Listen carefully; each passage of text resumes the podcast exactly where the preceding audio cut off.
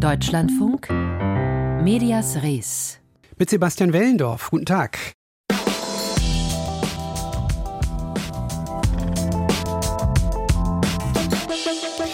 Ein Mann mit dicken Backen steht auf der Bühne und bläst Wärmflaschen auf, bis sie platzen. Nicht eine, sondern ganz viele. Er wird dabei beobachtet von äh, leicht ungläubigen Promis auf einem Sofa. Und er wird beobachtet von Millionen Fernsehzuschauerinnen und Zuschauern, die in den heimischen Wohnzimmern sitzen und dabei Snacks knabbern. Das ist ein Stück deutsches Medienkulturgut. Das ist Wetten das. Und Samstag ist nun wirklich wahrscheinlich, aber dann doch für immer damit Schluss. Thomas Gottschalk verabschiedet sich. Wir blicken auf das Phänomen Lagerfeuerfernsehen, das offenbar nicht tot ist. Das beweisen derzeit Formate wie Wer stiehlt mir die Show? Bestrech, besprechen wir gleich, aber wir beginnen heute die Sendung mit 58 Cent. Um 58 Cent könnte der Rundfunkbeitrag nämlich steigen ab 2025. Er sollte es sogar. Das zumindest geht aus dem Entwurf der KEF hervor. Die unabhängige Expertenkommission ermittelt ja den Finanzbedarf der öffentlich-rechtlichen und gibt diesen Vorschlag dann an die Länder weiter. Aber diese Zahl 58 Cent erzeugt bei einigen Landesregierungen jetzt schon Gegenwind und das obwohl alles längst noch nicht festgeschrieben ist.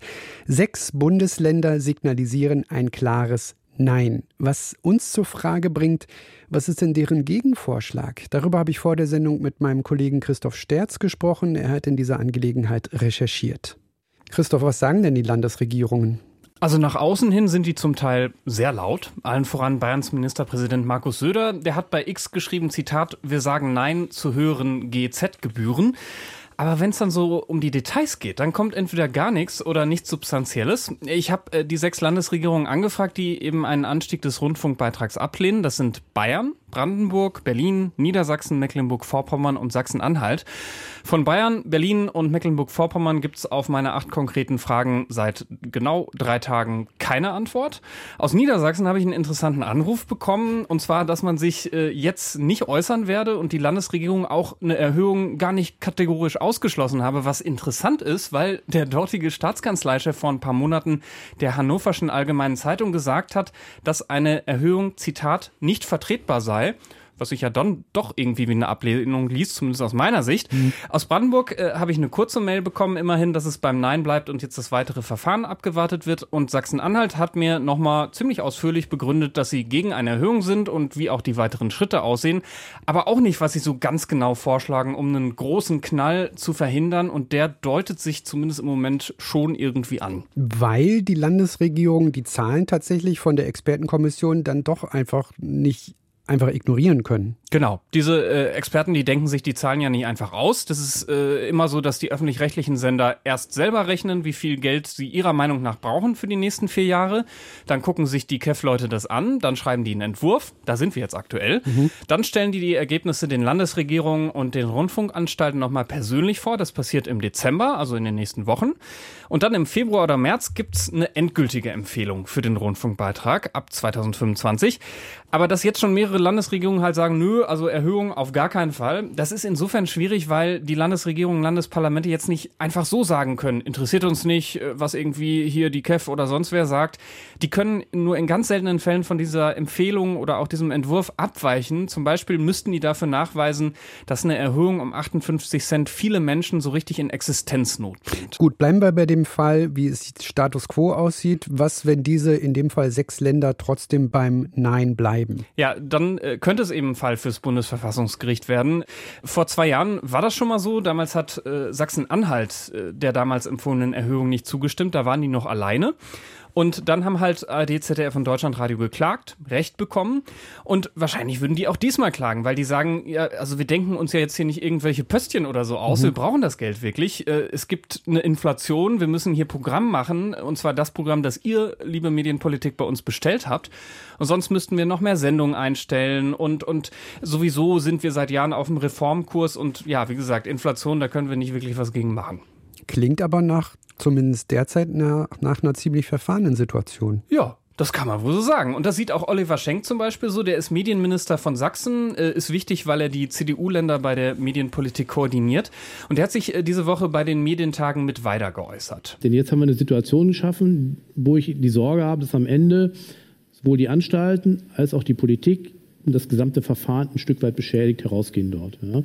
Weil wir in einer Situation sind, wo ich nicht sehe, wie man eine politische Mehrheit dafür hinbekommt. Und wir jetzt gucken müssen, wie man klug damit umgeht dieses System trotzdem zu stabilisieren. Aber wie genau das klappen soll, dafür braucht man im Moment wirklich äh, sehr viel Fantasie. Äh, es gibt zwar Landesregierungen, die sagen, okay, also es ist äh, Inflation, kann man nichts machen. Die CDU-Staatskanzlei aus NRW zum Beispiel, die hat mir mitgeteilt, Zitat, wer eine ehrliche Debatte führen will, kann nicht erwarten, dass der Rundfunkbeitrag gleich bleibt, wenn gleichzeitig alles andere teurer wird. Aber das sieht jetzt nicht wirklich so aus, dass sich die Neinsager davon überzeugen lassen. Ich versuche dennoch nochmal die konstruktive Position möglicherweise der Landesregierung einzunehmen. Gibt es denn nicht vielleicht irgendwelche konkreten Sparvorschläge aus deren Perspektive? Oliver Schenk aus Sachsen zum Beispiel sagt, dass die öffentlich-rechtlichen schon noch deutlich mehr sparen könnten, vor allem wenn sie diese ganzen äh, Backoffice-Sachen, IT und so weiter, ne, alles, äh, was hinterm Programm ist, äh, wenn die das zusammenlegen. Andere Länder sagen halt auch, äh, macht mal bitte äh, mehr Reformen, nicht nur klein-klein, also legt euch vielleicht auch mal zusammen oder redet zumindest drüber. Und die Rundfunkanstalten, die sagen, wie schon gesagt, wir sparen jetzt schon. Was noch das Konkreteste ist, dass so gut wie alle Länder äh, auf den Zukunftsrat verweisen. Das ist noch ganz interessant, das ist eine Gruppe von Expertinnen und Experten, die beschäftigen sich im Auftrag der Landesregierung mit der Zukunft von ARD, ZDF und Deutschlandradio. Da werden Ergebnisse im Januar erwartet. Aber ob die dann so die goldene Einsparformel hervorzaubern und finden, die dann wirklich auch alle zufriedenstellt, das ist wirklich eine sehr große Frage. Die Fronten sind, gelinde gesagt, verhärtet und schuld daran sind die 58 Cent, die laut KEF-Kommission möglicherweise aufgeschlagen werden auf den derzeitigen Rundfunkbeitrag ab dem Jahr 2025. Sechs Bundesländer sagen dazu Nein. Mit Christoph Sterz habe ich über dieses Problem gesprochen. Dankeschön. Bitte.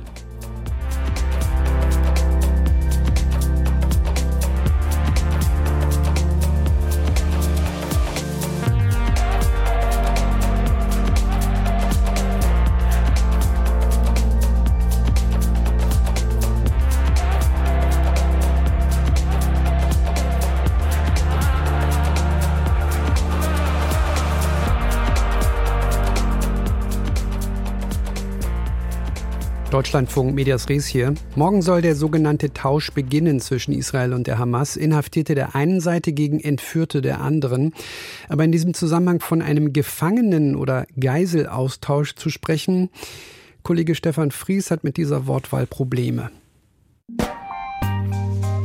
Medias Res. Wenn das alles funktioniert, dann könnte das allerdings die Blaupause für einen weiteren Gefangenenaustausch sein. Noch sieht es in Gaza nach alles anderem aus als nach Feuerpause, Geiselfreilassung und Gefangenenaustausch. Es soll eine Feuerpause und einen Geiselaustausch geben. Darauf haben sich beide Seiten in der Nacht geeinigt. Sagen und meinen.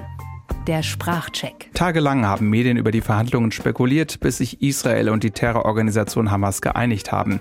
Die Hamas lässt einen Teil ihrer Geiseln frei.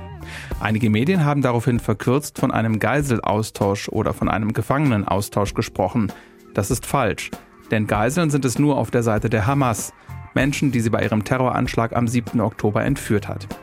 Israel dagegen lässt Gefangene frei, palästinensische Kriminelle, die in rechtsstaatlichen Gerichtsverfahren zu Haftstrafen verurteilt wurden, weil sie Brandbomben geworfen haben wegen Brandstiftung oder Messerattacken. Es sind keine Geiseln Israels. Streng genommen ist es nicht mal ein Austausch. Die Hamas übergibt ihre Geiseln an Israel, Israel dagegen übergibt die Gefangenen nicht an die Hamas, sondern lässt sie an die Orte im Westjordanland und in Ostjerusalem zurückkehren, an denen sie zuvor gelebt haben. So oder so ist es weder ein Geiselaustausch noch ein Gefangenenaustausch. Diese Asymmetrie müssen Medien deutlich machen und klar benennen. Die Hamas lässt Geiseln frei, Israel Gefangene. Sagen und meinen. Der Sprachcheck bei Medias Res.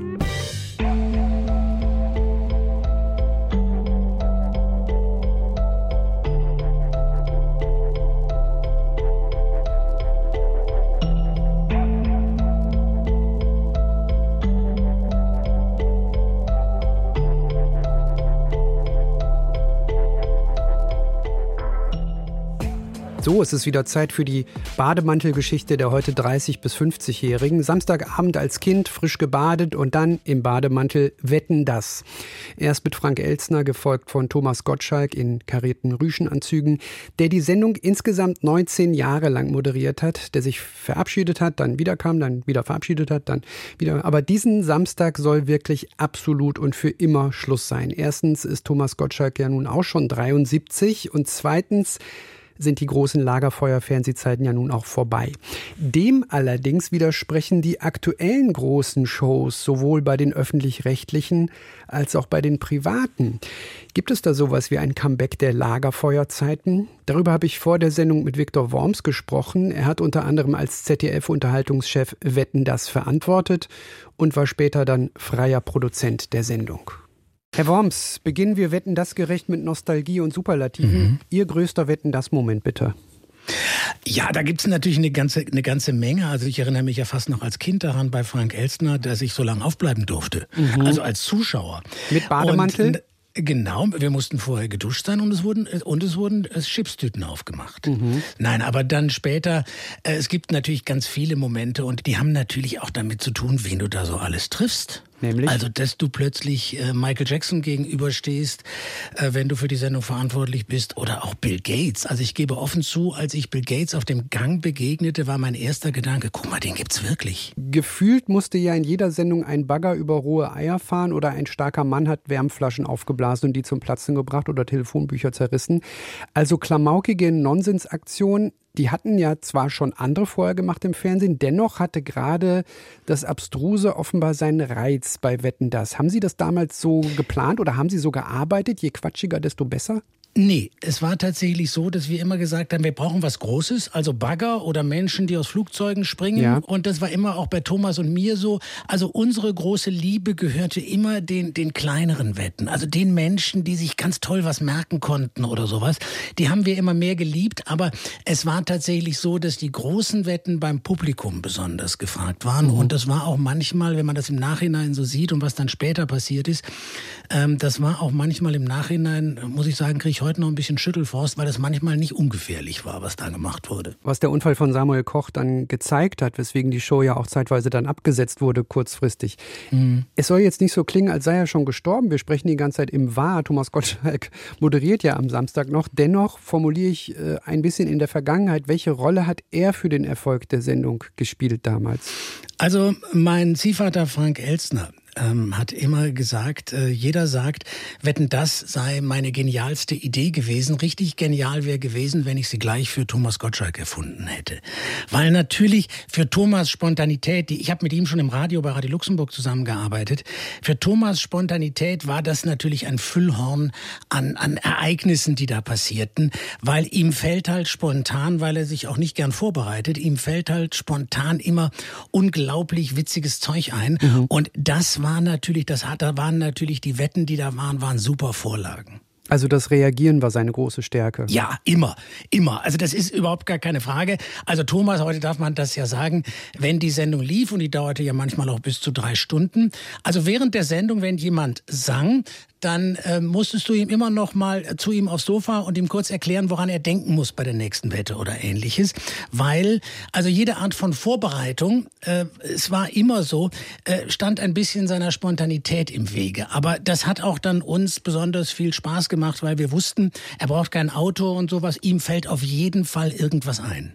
Dennoch stelle ich mir das gerade für jemanden, der so eine Sendung, so eine Monstersendung plant und wo der Ablauf ja auch wirklich sehr präzise geplant werden muss, auch das Timing.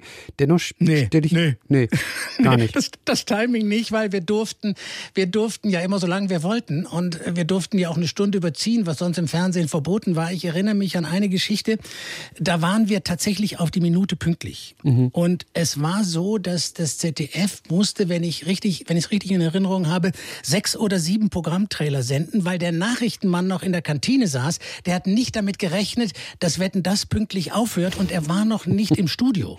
Die alten Fernsehzeiten, wo man noch überziehen durfte und wo noch alles spontan und ungeskriptet war, der Feind der heutigen Samstagabend-Fernsehunterhaltung, das ist auf jeden Fall heute Netflix, das sind die Mediatheken. Ja. Fernsehen ist ein Individualsport geworden und auch die Zeiten der 20 Millionen Quoten sind vorbei, was ja auch am begrenzten Angebot gelegen hat. Wir hatten ja nichts anderes, wir hatten ja nur die drei Programme.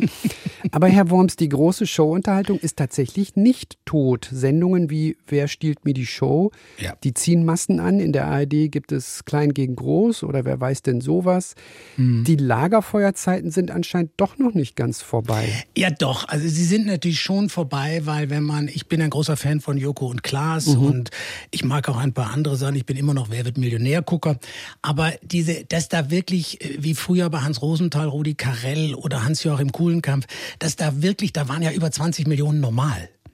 Und heute ist eine Show erfolgreich, auch das, was Joko und Klaas und so machen, wenn sie vier bis fünf Millionen erreicht. Das ist schon gewaltig. Aber das hat natürlich, ich habe auch drei erwachsene Kinder, das hat natürlich damit zu tun, dass die sich, wie Sie auch gerade gesagt haben, über Netflix und übers Netz und YouTube und weiß der Teufel was, auf andere Art und Weise, auf andere Art und Weise unterhalten. Und ich gehöre äh, nicht zu denen, die das jetzt unbedingt finden, dass das, äh, das der Untergang des Abendlandes ist. Also auch diejenigen, die immer sagen, oh, früher war das Fernsehen und das Showfernsehen war noch viel, viel, war noch viel, viel intelligenter und heute läuft so viel dummes Zeug. Also ich erinnere mich, ich war zu meiner Hitparadenzeit Kandidat bei Dalli Dalli beim wunderbaren Hans Rosenthal mhm. und ich habe Bauklötze aufeinander gestapelt und neben mir sprang er hinterher hoch und rief, das war super oder das war spitze. Und du musstest dir irgendwo Obst einfallen lassen, mit dem, das, das mit dem Buchstaben B beginnt und wenn dir mehr einfiel als andere, dann hast du gewonnen.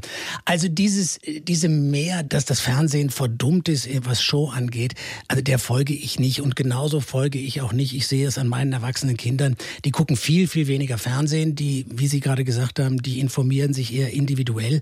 Und ich sehe nicht, dass die deshalb verblöden. Aber es ist tatsächlich ein bisschen schade, dass dieses gemeinsame Erlebnis, du saßt zwar vielleicht alleine vorm Fernseher mit deiner Frau, aber du wusstest, 15 äh, Millionen tun das gerade auch. Das ist ein bisschen vorbei, aber das ist die Zeit und ich gehöre weder im Radio noch im Fernsehen zu denen, die sagen, früher war alles viel besser. Dennoch ist die Bereitschaft, sich Samstagabend auch zwei oder drei Stunden vor den Fernseher zu setzen, offenbar wieder relativ groß. Worauf führen Sie das zurück? Ist das Retro-Kult oder ist es tatsächlich einer neuen Form des Unterhaltungsformats geschuldet? Äh, also erstmal sind diese Shows ja alle gemacht, dass du jederzeit zuschalten kannst und jederzeit raus kannst. Mhm. Das ist halt ein bisschen mehr auf Fast Food getrimmt, als es vielleicht früher war. Und ich sehe einfach, dass man selber ungeduldiger wird nach einer gewissen Zeit. Und Aha. die Taktung muss auch schneller sein. Die also Sehgewohnheit. An meinen Kindern sehe ich halt, dass das, was früher äh, so im Fernsehen war, also wenn ich auch an den großartigen Kuhlenkampf denke, das hat sich ja manchmal wahnsinnig gezogen, bis ja. da was passierte. Das ist heute eine ganz andere Taktung und die, die jungen Leute, glaube ich, die haben ein anderes Rezeptionsverhalten heute. Das muss alles sehr viel schneller gehen. Und wie gesagt, ich gehöre nicht zu denen, die finden, genauso nicht in der Musik. Ich moderiere immer noch im Radio bei der Oli-Antenne. Ich, ich sage auch nicht, die Musik früher war besser. Meine Kids hören großartige Musik. Es ist halt nur anders und ich bin alt. Viktor Worms, ehemaliger ZDF-Unterhaltungschef über Wetten das. Am Samstag läuft die endgültig letzte Folge.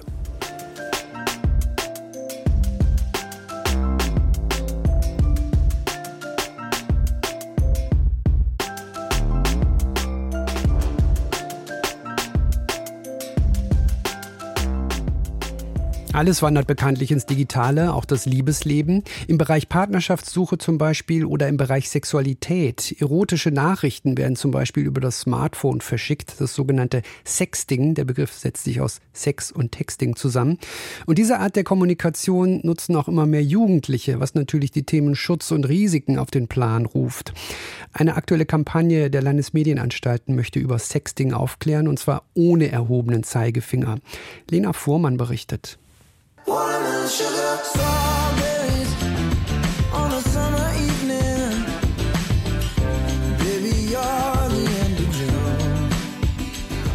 Bei Obst und Gemüse geht es nicht immer nur ums Essen. Das gilt in der Popmusik wie online. Da werden knallig bunte Emojis von Pfirsichen, Auberginen und Bananen auch mal Teil des Sextings unter Jugendlichen. Dabei schicken sie sich erotische Nachrichten, Videos und Bilder. Die Emojis sind auch die Eyecatcher einer Kampagne, die zu dem Thema sensibilisieren soll. Initiiert wurde sie im vergangenen Jahr durch die Landesanstalt für Medien Nordrhein-Westfalen unter dem Titel Safer Sexting. Jetzt wird die Kampagne gemeinsam mit vier weiteren Bundesländern erneut aufgezogen. Inklusive großflächiger Plakate, Unterrichtsmaterial, Elternabenden und einer Website. Sie bietet zahlreiche Informationen dazu, was es beim Sexting zu beachten gibt, sodass es für die Beteiligten zu einer sicheren Erfahrung werden kann. Eva Flecken, Direktorin der Beteiligten Medienanstalt Berlin-Brandenburg, betont, Wichtig ist, beide müssen es wollen. Deswegen haben wir das auch überschrieben, die Kampagne mit Dein Ding mein Ding, unser Ding. Also dass wirklich beide Seiten sagen, ja, das ist etwas, was wir machen möchten und ich vertraue der anderen Person und ich mache auch deutlich, diese Fotos oder diese Videos bleiben bitte bei dir. Nacktfotos von sich selbst zu machen und einvernehmlich in einer Beziehung zwischen Jugendlichen auszutauschen, ist also völlig in Ordnung. Werden diese aber beispielsweise ungewollt an andere Minderjährige weitergeleitet oder ungefragt verschickt, wird schnell eine Straftat daraus. Der Tatbestand Verbreitung, Besitz und Herstellung von Kinder- und Jugendpornografie. Die Kriminalstatistik zeigt, in dieser Deliktgruppe machen minderjährige Tatverdächtige rund 40 Prozent aus. Wir haben hier es mit StraftäterInnen zu tun, die aller Voraussicht nach überhaupt keinen pädokriminellen Hintergrund haben, sondern einfach nicht wissen, was sie eigentlich da tun. Und genau dort setzen wir mit unserer Kampagne Safer Sexting an. Flecken rät Jugendlichen, sich vor dem Versenden immer zu fragen, möchte die andere Person dieses Foto von mir überhaupt haben? Und zeigen die Fotos auch wirklich nur die beiden Sexting-Partner oder Außenstehende? Sind sich Jugendliche unsicher oder machen schlechte Erfahrungen, finden Sie auf der Kampagnen-Webseite Erklärungen und Links zu Beratungsstellen. Im Alltag können neben den Eltern auch Lehrkräfte wichtige Ansprechpartner sein. Kampagnen wie Safer Sexting sind für Lehrende eine große Chance, findet Vera Servati, die an der Gesamtschule Essen-Borbeck unterrichtet. Je nachdem, wie alt ich bin, ob ich mit diesem Phänomen aufgewachsen bin oder nicht, habe ich mehr oder weniger Berührungspunkte und muss mich erstmal einarbeiten. Und da ist es natürlich super, wenn ich Weiterbildungsmaterialien habe, wenn ich durch eine Kampagne aufmerksam werde auf das Thema, mit dem ich normalerweise in meinem Alltag vielleicht gar nicht konfrontiert bin. Um den Jugendlichen bei Themen wie Sexting auf Augenhöhe zu begegnen, sei es wichtig, wertungsfrei und offen mit ihnen ins Gespräch zu gehen. So Servati. An ihrer Schule gelingt das unter anderem auch durch den Einsatz sogenannter Medienscouts, die sie seit über zehn Jahren betreut. Dieses Projekt wird von der Nordrhein-Westfälischen Medienanstalt getragen. Geschulte Jugendliche geben hier an ihren Schulen eigene Workshops und beraten die Mitschüler in Sachen Mediennutzung. Dazu werden die Lehrerinnen und Lehrer gerne mal aus der Klasse geschickt. Zwei der Scouts sind Sophie und Lena, die gerade die 10. und 12. Klasse besuchen. Sie informieren andere Schüler zu Themen wie Bildrechten, Cybermobbing oder auch Sexting.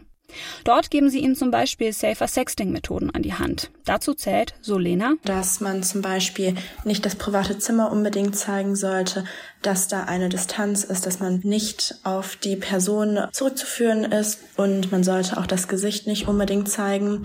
Und wir versuchen auch darauf aufmerksam zu machen, dass man bei der Wahl der Messengers vorsichtig ist. Am Anfang der Workshops haben die Teilnehmenden oft noch Schamgefühle, wissen wenig zum Thema. Das ändert sich aber im Laufe der Unterrichtseinheit, erzählt Sophie. Die Kinder sind aber dann relativ schnell sehr offen und nehmen auch alles an, was wir denen sagen und versuchen mit Strategien zu erarbeiten, wie man sich zum Beispiel schützen kann. Und haben auch oft schon selber das Empfinden, dass das Opfer nicht schuld ist. Das Projekt zeigt, der Dialog ist wichtig, um Jugendliche aufzuklären und digitalen Missbrauch präventiv zu verhindern. Kampagnen wie Safer Sexting können dabei helfen.